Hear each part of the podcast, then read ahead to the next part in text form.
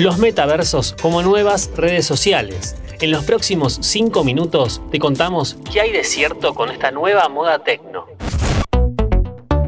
Login. Hola, ¿cómo estás?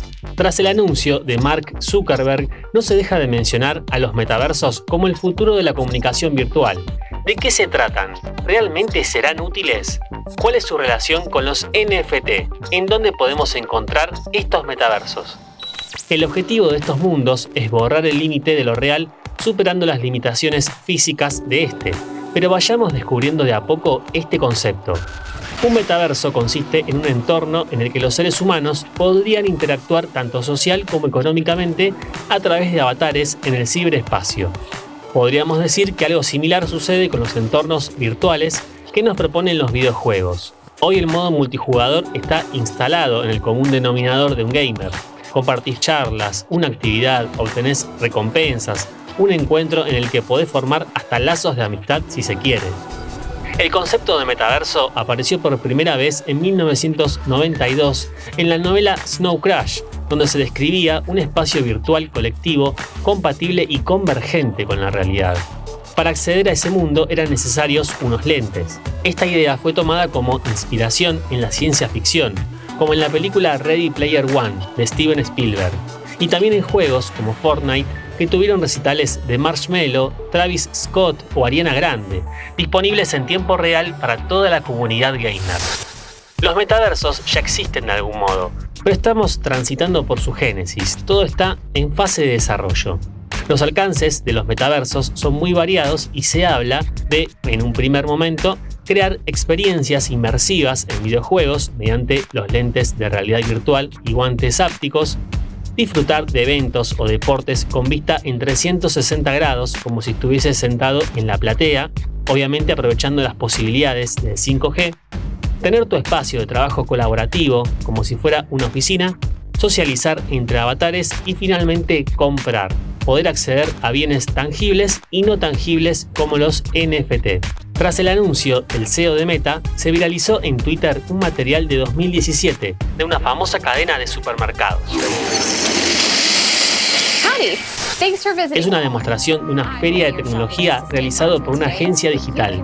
Un recorrido por góndolas donde vas con tu changuito y tomas los productos que quieras, con detalles de cada uno y una guía que te sugiere cómo comprar. Todo virtual, con vista en 360 grados del lugar. La crítica que se le hizo en redes fue tratar de entender cuál es su finalidad en la vida cotidiana.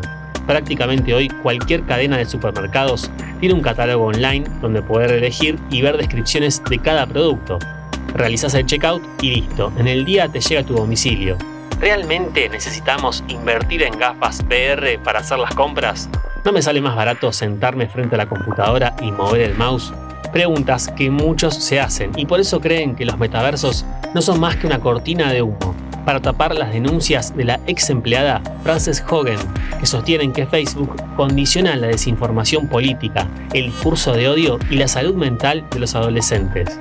Lo cierto es que por el momento podemos ver atisbos de metaversos, mayormente en campañas publicitarias de videojuegos. La incursión de Burger King en Fortnite, por ejemplo, en donde se crearon locales de la cadena y puedes obtener descuentos para usar en la vida real, Carrefour tampoco quiso perderse la oportunidad de estar en ese espacio, pero con un supermercado ecológico con el que los usuarios podían recuperar vida a base de alimentos sanos. Wendy's hizo algo parecido en Animal Crossing y hasta Gucci se dio el lujo de aparecer con un local de ropa de edición limitada en Roblox. Prendas que llegaron a valer más que en un local real. Aún no está claro el modelo de negocios que van a tener en un futuro e incluso se discute su rol ante el ciberbullying, que podría agigantarse. Quizás un sistema de recompensas o desafíos, como el caso de un juego, podría llegar a resultar en un buen gancho para el público. Pensar en un supermercado enteramente online que se prescinda de una infraestructura real y peligre muchos puestos de trabajo hace que este futuro sea bastante incierto. Como siempre te invito a que nos sigas en Spotify para más noticias e historias de tecnología y videojuegos. Esto es Login. Mi nombre es Lean Jiménez y nos vemos en la próxima partida. Antes de deslizar para continuar con tus podcasts favoritos, seguí a Interés General en nuestro perfil de Spotify.